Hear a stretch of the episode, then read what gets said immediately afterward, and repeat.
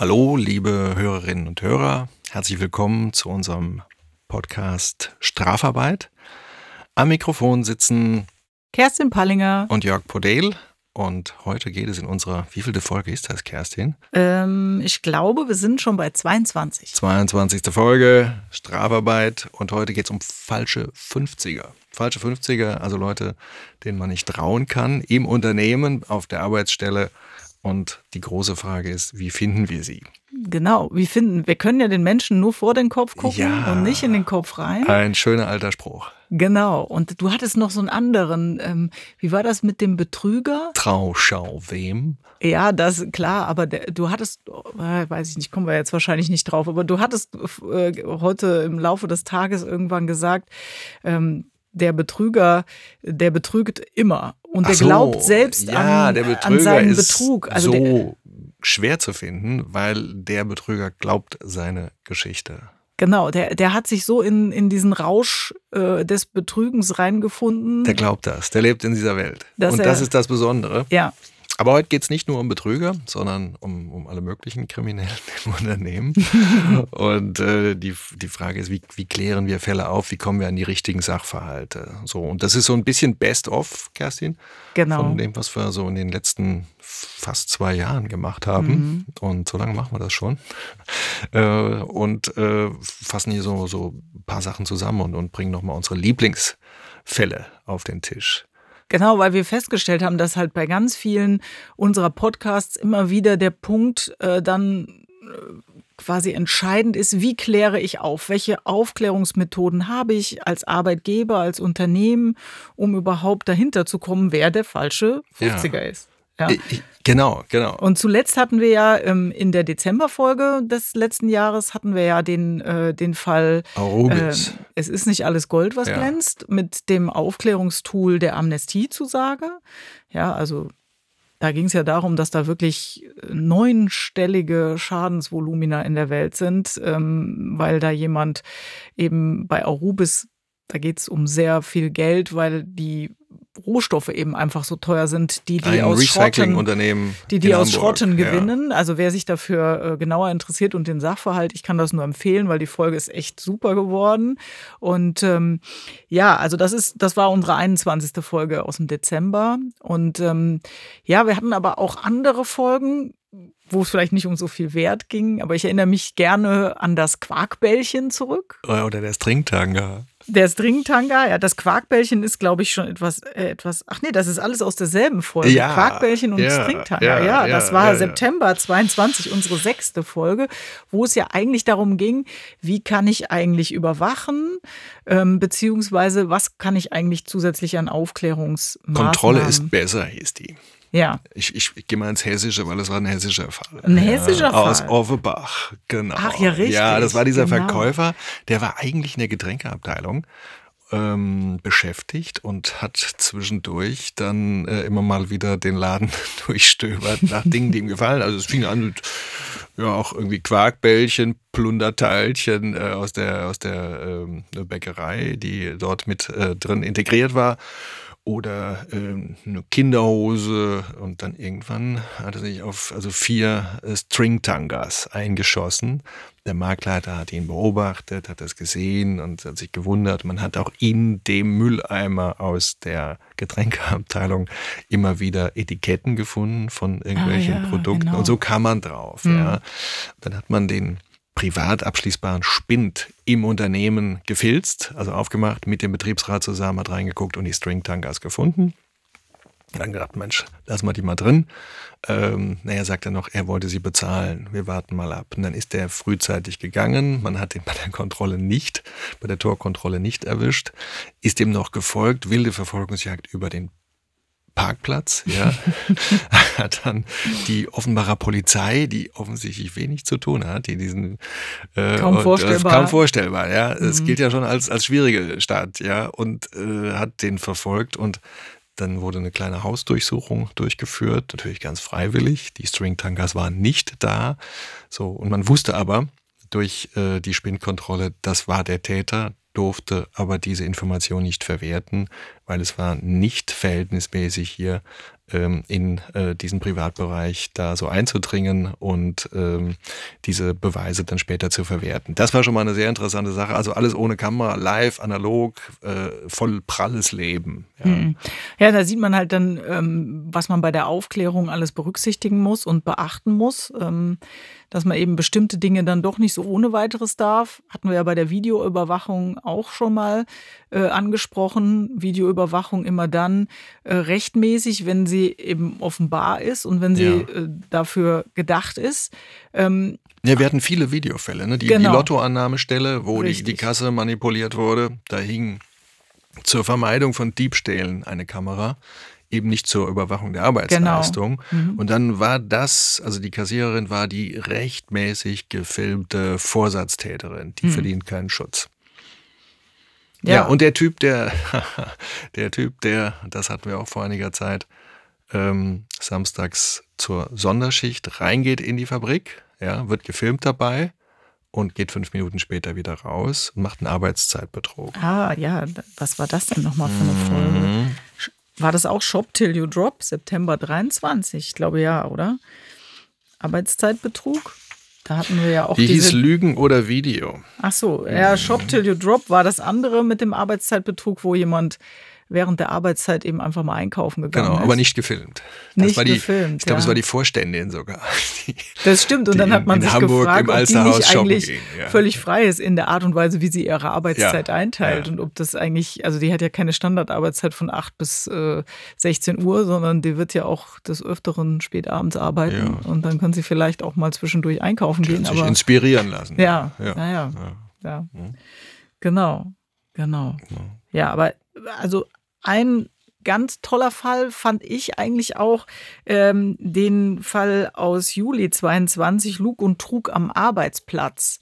Äh, da hattest du einen Fall mitgebracht von einer Juristin, die es tatsächlich geschafft hat, so viel zu dem Thema Betrüger, die selber daran glauben, dass, dass das alles stimmt, was sie erzählen und dann eben auch wirklich sehr ähm, echt wirken und ja. man das kaum noch merkt. Ja, die war die, super. Die Juristin. Das, war meine, das war eine ehemalige Kollegin von mir. Die vorgab, irgendwie zwei sehr gut Examina äh, gemacht die, zu haben. Wir, wir, wir haben da alle schon Minderwertigkeitskomplexe bekommen. Also sie hatte erstes Examen sehr gut, zweites Examen sehr gut und das ist bei Jura ziemlich selten. Mhm. Und äh, dann auch noch mit Summa Cum Laude promoviert. die hatte auch keine Schmerzen bei der Ausstellung ihrer Zeugnisse. Nee, die kam nur zu unseren Meetings irgendwie selten, ne, wo wir so unter Juristen zusammengesessen haben und diskutiert haben. Da kam die nie. die kam nie. Hat uns auch ein bisschen gewundert. Und äh, später machte die einen Kreditkartenbetrug. Ne? Also das Typische am Betrüger oder an der Betrügerin ist, macht immer weiter. Mhm. Kann gar nicht anders. Und dadurch wurde es dann offenbar, sie hatte sich also vor der Tätigkeit hier bei uns im Unternehmen äh, schon eine Anwaltskanzlei beworben. Die Anwälte haben das einfach nicht geglaubt. Ja. Okay. Und äh, sie war dann ähm, verurteilt worden beim Landgericht äh, in München äh, wegen des Betruges, ne? oder wegen der Urkundenfälschung, mhm. ja, und Betrugsversuchs gegenüber den Anwälten. Ja. Und äh, ist dann am nächsten Tag gleich wieder bei uns zum Arbeit erschienen. Wahnsinn. Ja, also das, das war ein ganz, ganz großer Klassiker. Und äh, die hatte sieben Semester Jura studiert und der Rest war dann eben Show. Ne?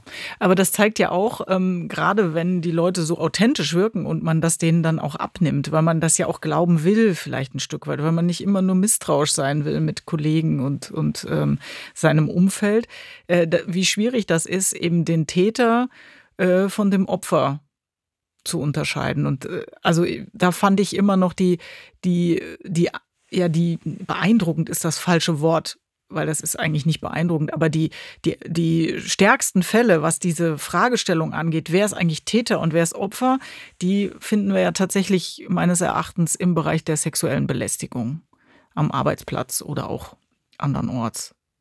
Ja, ein ganz schwieriges Thema. Ja. Ähm, also erstmal ähm, in, in aller Munde auch, äh, wir gehen ja morgen ins Theater. Ne? Ja, stimmt. Prima Fazie. Prima Fazie. Ja, Stück ja, aus, genau. aus glaube ich, aus London. Mhm. Und da geht es darum, dass eine äh, Anwältin typischerweise Männer vertritt, ja, die beschuldigt werden, und das macht sie recht cool, irgendwo habe ich gelesen, das äh, macht also wie eine gewonnene Partie Tischtennis ist das bei ihr, ja, so ein, so ein äh, sie grillt dann die Frauen, die den Vorwurf erheben, mhm. versucht ihn Widersprüche zu verwickeln, bis sie selbst Opfer wird. Na, und dann, dann dreht sich diese Geschichte. Also ich bin schon sehr gespannt auf das Stück. Ich auch, ich auch. Und äh, ja, das, das, das Dilemma ist groß. Ja, aber lassen wir uns mal überraschen. Ja. ja, bei diesen sexuellen Belästigungsfällen ist ja nicht nur das der Fall, sondern da ist ja auch noch äh, diese Komponente mit drin, dass Frauen oder generell die augenscheinlichen Opfer vielleicht manchmal gar nicht die Opfer sind. Ich erinnere mich an diese Tatortfolge, die wir damals auch mal ähm, mit besprochen haben. Ich glaube, das war bei der Folge Intim im Team. Ja, wo, in der wo, ersten wo, Folge. Aus Stuttgart, wo Richie Müller der Kommissar war. Genau, da, da war es ja so, äh, dass, äh, dass man dann irgendwann als Zuschauer auch irgendwie den Überblick verloren hat. Also so ging es mir jedenfalls. Wer ist denn jetzt hier eigentlich der Täter und wer ist das Opfer? Ja. Also ist die Frau diejenige, die jetzt äh, den Täter extra in diese Situation gebracht hat, dass es dann am Ende so aussieht, er würde sie sexuell belästigen, aber tatsächlich ähm, war es gar nicht so oder also das ist ja oftmals auch äh, dann ein, ein, Problem bei diesen Fällen. Und ähm, ich will jetzt da gar nicht für irgendeine Seite eine Lanze brechen, sondern es ist einfach schwierig, auch für uns Anwälte, dann wirklich herauszufinden, wer ist denn jetzt hier das Pick? Ja, du sagst ja immer, we killed the wrong pick. We killed the wrong pick. Das genau. ist schwierig. Das passiert bei uns beiden natürlich nicht oft. das passiert auch schon mal, dass man hinterher schon. später ja. feststellt, verdammt nochmal. Äh, wir haben da äh, etwas vorgetragen, was ähm, uns, uns, also was wir so nicht, nicht normal vortragen würden, weil da der Mandant oder die Mandantin uns einfach eine falsche Geschichte erzählt hat. Ja, Gut, da kann man ja dann jetzt so eine, so, eine, so eine total theoretische Diskussion beginnen, so nach dem Motto, was ist denn eigentlich unsere Aufgabe als äh, Organe der Rechtspflege. Wir müssen einfach nur das Recht vertreten. So also kurzer Einschub, wir sind vom Gesetz her Organe der Rechtspflege. Ja, ja also genau. wir sind dem Recht verpflichtet und, und nicht nur unserem Geld verdienen. So wie die Dame in dem Stück morgen ja auch. Ja, äh, ja. Du sagst, das ist wie, wie eine Partie Tischtennis für sie eben, die spult da ihr Programm ab, das, was sie gelernt hat, und versucht eben für ihren Mandanten einen Freispruch zu erbringen. Ja. Äh, ob der Schuld hat oder nicht, ist für sie insoweit so weit weg von der Denke, dass sie da wahrscheinlich auch nicht mal, also so wird das Stück sicherlich aufgebaut sein, gar nicht drüber nachdenkt, beziehungsweise das ist ja in dem Moment auch nicht wichtig. Es geht darum, die Profession auszuüben und ähm, für den Mandanten das Beste rauszuholen. Ja. ja, ich erinnere mich an einen Fall, das haben wir auch mit Strafverteidigern zusammengearbeitet. Da war ein Geschäftsführer beschuldigt worden, äh, betrügerisch gehandelt zu haben. Mhm muss das so ganz allgemein fassen. Ähm, und äh, der Geschäftsführer war persisch-stammig, also kam, kam aus Teheran. Und äh, der Arbeitgeber sagt, wir müssen das, das, Vermögen einfrieren von diesem Mann, der wird verschwinden, weil ähm, Teheran liefert nicht aus. Ja. Mhm. So, der Strafprozess hatte noch nicht begonnen und äh, das Vermögen war eingefroren. Unsere Aufgabe war es, das Vermögen flüssig zu machen. Und ich habe wirklich also fest daran geglaubt, dass das ein, ein unschuldiger Mann ist. Und äh, auch war sehr erfolgreich. Also es wurde wieder ihm zugeführt, das Vermögen, verflüssigt und am, ja, ich glaube, zwei, drei Tage später war, war er weg. in Teheran mit seiner Familie, was ich also gar nicht für möglich gehalten hatte. Mhm. Und äh, einige Monate später war er dann vom Landgericht Düsseldorf äh, zu vier Jahren Freiheitsstrafe in Abwesenheit verurteilt worden. Ich glaube, der ist nie wiedergekommen. Der mhm. ist immer noch in Teheran. Also das ärgert einen dann schon, wenn man merkt, verdammt normal, das, das, das war, war blöd. Ja. Manchmal merkt man es, wenn mhm. man ähm, in, im Gespräch oder auch schon, wenn man denjenigen das erste Mal sieht, es ist auch tatsächlich ja, glaube ich, für die Beruf, also für, für, mich jetzt jedenfalls als für die Berufsausübung jetzt nicht entscheidend, ist derjenige schuld oder nicht. Ähm, aber auf der anderen Seite ist es natürlich schon so, wenn man es weiß, dann kann man damit anders umgehen, als wenn man, so wie du das jetzt schilderst, eigentlich von der Unschuld überzeugt ist und hinterher dann ähm, da quasi derart äh, hinters Licht geführt wird. Ja, und, sich und im Zivilrecht, wir dürfen ja nicht falsch vortragen. Ja. Also wir, wir müssen nicht alles sagen, was wir wissen. Hm. aber wir, wir dürfen nicht aktiv falsch, Falsch vortragen. vortragen. Und ich glaube, da Hm. machen sich auch einige, die jetzt nicht in unserem Beruf zu Hause sind, falsche Vorstellungen. ne? Ja, Das, äh, ja. So, so einfach ist das nicht. Ja. Ja, also deswegen Aufklärung äh, sind ganz wichtig, äh, sind ganz wichtige Dinge, nicht nur für uns in, in der Anwaltschaft, sondern eben auch, wie man ja aus den vielen Fällen, die wir jetzt gerade hier mal so im Parforce-Ritt nochmal durchgegangen sind, ähm, gesehen hat. Äh, die Aufklärungsmaßnahmen, die es dabei gibt, haben wir auch so ein bisschen gestreift. Den Detektiv hatten wir auch. Ach, die Miss ne? Marple, den, ja, den Miss, genau. Miss Marple, ja. ja, aber nur als Ultima Ratio, habe ich Ultima mir Ratio abgespeichert. schwierig. Ja, also Ja. ich, ich habe selten mit Detektiven gearbeitet. Hm. Meistens teuer und, und oft, oft hat es auch nicht wirklich weitergeführt. Ja, Und es darf auch nur, also im Arbeitsrecht jedenfalls, nur eingesetzt werden als Mittel, äh, wenn man absolut hammerharten, dringenden Tatverdacht hat. Also nicht einfach so. Ja, ja, also genau. So, wenn ich das Gefühl habe, Mensch, äh, der macht blau, ja, und äh, geht, äh, statt seine Krankheit auszukurieren, geht er auf den Tennisplatz.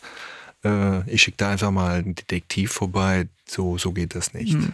Da muss, da muss, wir müssen vorher starke Anhaltspunkte haben. Ja, ja. Mhm. Und die müssen wahrscheinlich auch irgendwo verschriftlicht sein und ähm, das muss schon mal besprochen sein. Betriebsrat.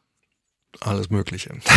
Dann Also- spricht man doch lieber die von dir immer wieder erwähnte Verdachtskündigung aus, Jörg, oder? Ja, aber auch die braucht einen dringenden Tatverdacht. Ja, Ja. Das geht nicht ins Blaue hinein, sondern einen dringenden Tatverdacht. Und da werden auch schon gewisse Grenzen Hm. äh, einzuhalten sein, weil sonst wäre das ja doch ein willkürliches Mittel. Das ist ja schon eine, eine besonders harte Maßnahme. Auch übrigens bei der sexuellen Belästigung. ne? Ja. Da, wenn wir eine Aussage haben, hey, der war's, ja, und, und äh, drumherum das Umfeld auch vielleicht sogar noch bestätigt, ähm, ich glaube, dann bleibt dem Arbeitgeber kaum was anderes übrig. Ja, ja, Ja. genau. Ja, wir haben ähm, äh, im Grunde so die Aufklärungsmaßnahmen durch. Vielleicht noch abschließend, möglicherweise hat der Gesetzgeber ja ein Tool geschaffen mit der Whistleblowing Hotline, die ja in Kraft ist oder die Verpflichtung, eine solche zu betreiben, ist in Kraft seit Dezember letzten Jahres, also jetzt ungefähr einen Monat. Auch tatsächlich Bußgeld bewährt, wenn man keins hat, obwohl man eins haben müsste. Ähm, ob das dann wirklich verfolgt wird, das werden wir erst noch sehen müssen. Das, da gibt es natürlich keine Praxis, ist ja noch ganz frisch. Aber über diese Whistleblowing-Hotlines kommen ja möglicherweise auch mehr Verstöße ans Tageslicht als früher. Ja, Ich weiß, du bist nicht-. Du bist nicht unbedingt ein Freund davon, weil das natürlich auch ein Tool sein kann, wo man Dinge hochspielt, die sich tatsächlich nicht so zugetragen haben, womit wir wieder bei dem Thema wären, wer ist Wer eigentlich ist der, richtige Täter und der falsche wer ist der 50er? Opfer? Ja, wer, ist der, falsche 50er? Und das ist, ist sicherlich ein Thema, was sich die letzten 10, 15 Jahre unheimlich entwickelt hat. Also während früher der Whistleblower, und so wie er jetzt heißt, ein, eine Petze war äh, und, und, und schnell verunglimpft wurde. Wir erinnern uns an den großen Fall Brigitte Heinisch, die Hm. berühmteste äh, Kranken, Whistleblowerin. Krankenpflegerin und Mhm. Whistleblowerin, die wir haben, die erst über den ähm, EMRK-Gerichtshof, also den Europäischen Menschenrechtsgerichtshof, äh, rehabilitiert wurde, nachdem sie ihren Job verloren hatte, weil sie sagte, Mensch, äh, guck mal da auf der Krankenstation bei Vivantes in Berlin, da liegen die ähm, alten pflegebedürftigen Menschen äh, im eigenen Code, äh, weil es nur zwei Pfleger für über 20 ähm, äh, Patienten gibt. Ne? Das, das konnte nicht sein, Riesending. Und äh, obwohl sie äh, die ganze äh, mh, Eskalationsstufen, also Vorgesetzter, Chef, Staatsanwaltschaft und später Presse durchgegangen ist, äh, hatte man das damals jedenfalls vor über zehn Jahren kein Verständnis für. Hm. Spannende Sache. Das ist übrigens ein Fall, den schildern wir in der siebten Folge. Ja, Die heißt Ich weiß was. Genau. Ähm, Aber äh, Sie haben schon wahrscheinlich jetzt gehört, da sind ganz, ganz viele Fälle mittlerweile in unserem Fundus und wir freuen uns natürlich auch, wenn Sie alte Folgen nochmal aufrufen, sich vielleicht ganz gezielt auch nochmal den einen oder anderen Fall nochmal anhören. Und genauso freuen wir uns über äh, immer wieder eingehende Anregungen für neue Themen, Themenerweiterungen oder Aktualisierungen. Ähm, die können Sie bei uns jederzeit loswerden. Unter strafarbeit.hoffmannliebs.de Genau, das ist unsere E-Mail-Adresse, mhm. wo wir uns mhm. immer über Posteingänge freuen. Und weil das hier jetzt die erste Folge im neuen Jahr ist, wünschen wir nochmal gemeinsam ein frohes neues Jahr. Tschüss, bis zum nächsten Mal. Tschüss.